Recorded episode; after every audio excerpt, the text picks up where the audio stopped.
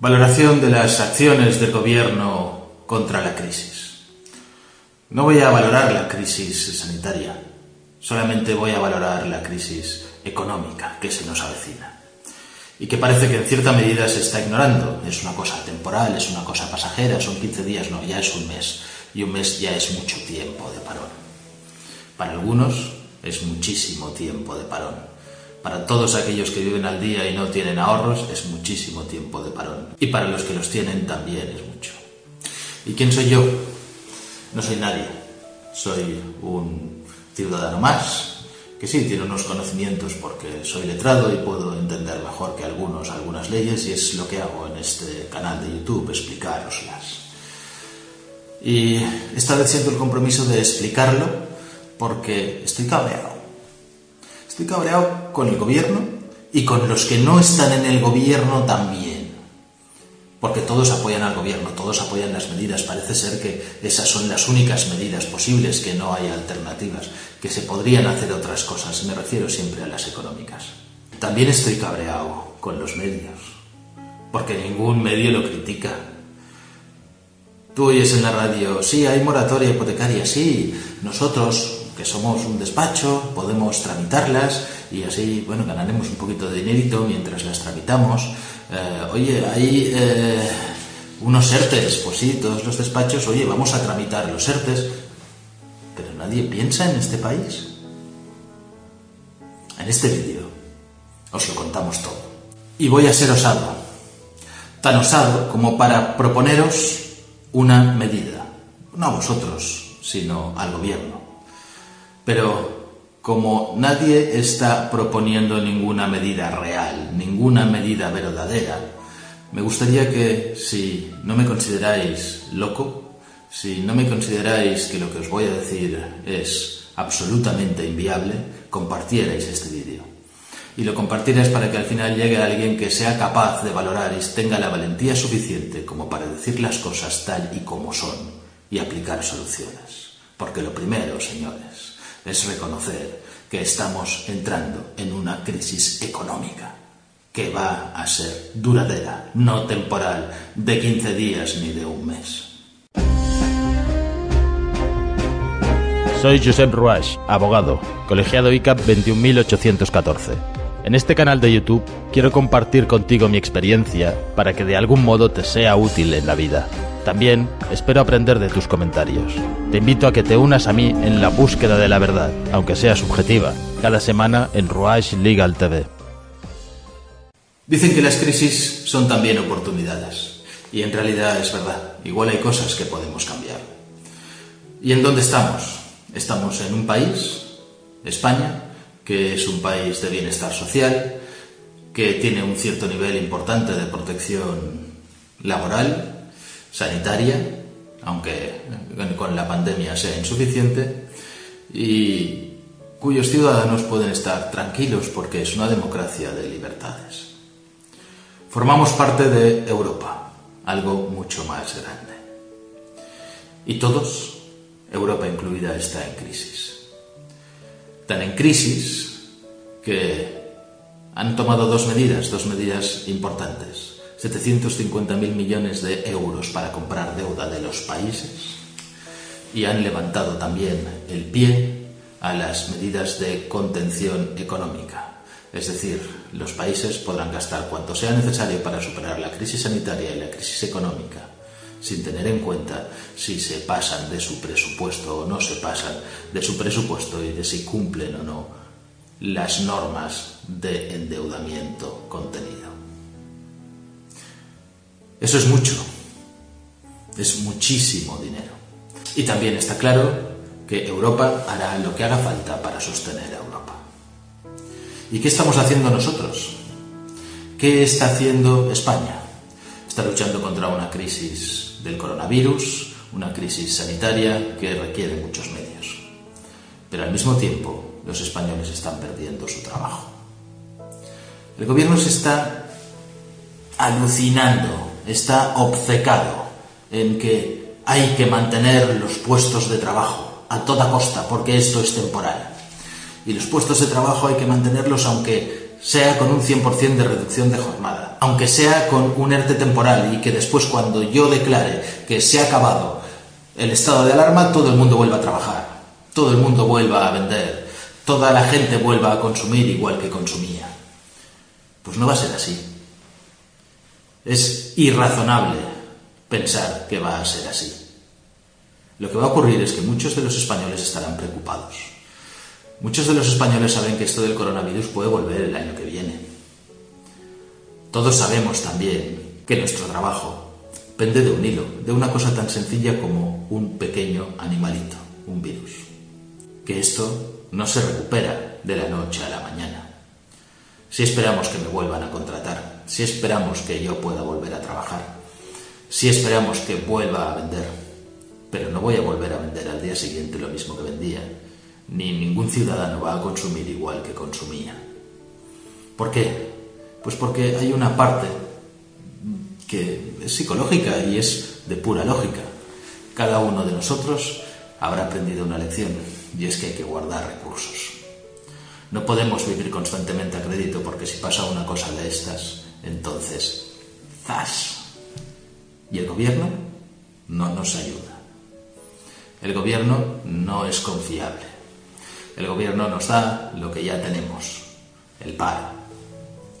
Sí, nos mantendrá un puesto de trabajo. ¿Para qué? ¿De verdad se creen que una empresa va a mantener un puesto de trabajo cuando no tiene trabajo? ¿De verdad se cree que puede pagar las nóminas cuando no está vendiendo? ¿De verdad va a haber trabajo para todos como si no hubiera pasado nada después de esto? Lo repito, es una locura pensarlo. Y el gobierno está dirigiendo sus acciones a tratar esta crisis como si fuera una cosa temporal, una cosa pasajera. Y va diciendo de vez en cuando, no, pero saldremos de esta, durará un poco de tiempo, saldremos. Pero ¿cómo se pasa todo este tiempo? ¿Qué pretenden? Hacer como han hecho el decreto ley, que los ERTES obliguen a las empresas a mantener el mismo personal sin despedir a nadie durante seis meses después del levantamiento del estado de alarma? Hemos visto que hay dinero. Hay 300.000 millones que pone el gobierno, que salen de la nada. Hay 750.000 millones para toda Europa, no para España, evidentemente, que pone el Banco Europeo. En Estados Unidos los intereses ya están casi a cero para que se preste dinero. Si nosotros seguimos haciendo lo que estamos haciendo, lo único que vamos a hacer es perjudicarnos. El gobierno está cargando a las empresas con trabajadores, con costes que no puede soportar. La moratoria hipotecaria es suerte que es para unos pocos, pero si todos hiciéramos lo mismo y todos los bancos tendrían que dejarnos de pagar a todos los españoles una cuota hipotecaria, sufrirían mucho. Igual hacía falta más dinero para rescatar a los bancos. Si todos los españoles que viven de alquiler no pueden pagar su alquiler, los propietarios tendrán algún recurso más, pero algunos sufrirán porque algunos viven de estas rentas. ¿Y cuál es la posible solución? Os decía que iba a ser osado. Y voy a ser osado. Porque en realidad es muy fácil. No hacen falta todas estas normas que no sirven de nada. Tenemos un sistema, un ordenamiento jurídico protector que es más que suficiente. ¿Qué pasa cuando uno pierde su trabajo? Se va al paro. ¿Qué pasa cuando uno no puede cobrar su indemnización de despido? Lo paga el FOGASA, el Fondo de Garantía Salarial al que todos los trabajadores y todas las empresas contribuyen todos los meses. Pues es sencillo, si tenemos tanto dinero, dejemos a las empresas que despidan. Dejemos que el Fogasa se haga cargo de las indemnizaciones de los trabajadores. Dejemos que los autónomos cobren su cese de actividad no por un mes, sino por cuatro, cinco, un año, y que puedan recuperarse. No es tantísimo dinero, es que esas cifras, no sé, yo no tengo los datos. No tengo los datos macroeconómicos para poder valorarlo, pero estoy seguro de que alguien los tiene. Y también estoy seguro de que si lo hiciéramos así, tendríamos unos ciudadanos que podrían confiar en su gobierno, en que su gobierno les ayuda en los casos en los que no puede porque hay una crisis generalizada, que no es culpa de ellos, no es culpa de nadie, simplemente es una crisis generalizada por un virus. Pero el gobierno está y el gobierno toma medidas y el gobierno nos ayuda. No es regalarle nada a nadie. El derecho al paro y el derecho a la indemnización se lo han ganado todos los trabajadores. Solo que no hay que cargarlos a las empresas para que paguen todas las indemnizaciones, hay que cargarlas al Estado. Conseguiremos que cuando acabe la crisis, cuando se levante el estado de alarma, quizá algunos habrán perdido su trabajo, quizá muchos habrán perdido su trabajo, pero tendrán posibilidades. Seguirán teniendo algo de dinero y estarán en el paro, y las empresas seguirán teniendo una cierta liquidez, una cierta liquidez para volver a reiniciar su negocio. Y los ciudadanos podrán volver a consumir con cierta tranquilidad, porque tendrán su derecho a paro porque tendrán su indemnización del Fondo de Garantía Salarial, que para eso sirve. Y eso es lo que es. ¿Que hay que dotarle con dinero? Dotémosle con dinero. ¿300.000 millones? Pero si somos 47 millones de españoles. Yo creo que hay de sobras y no todos tendrán derecho a estas indemnizaciones. Probablemente así consigamos que el mercado no caiga, que las empresas sigan subsistiendo, porque ninguna empresa puede sostener a unos trabajadores a los que no puede pagar y a los que no puede dar trabajo. Por mucho que se empeñe el gobierno en mantener los puestos de trabajo. Y las empresas y los autónomos y los empresarios, si todavía no han perdido todo el músculo, volverán a contratar a los trabajadores, volverán a contratar a todos aquellos que necesiten para hacer su trabajo y para volver a vender y volver a una situación normal. Que nadie esté preocupado por eso. De esta forma, podríamos hacer que todos los españoles siguiéramos adelante con menos dinero, pero con algunos recursos, con algún esfuerzo y siguiendo demostrando la solidaridad que tenemos entre todos, hacer un equipo, un equipo de empresas, trabajadores, autónomos y gobierno para seguir adelante. También bancos.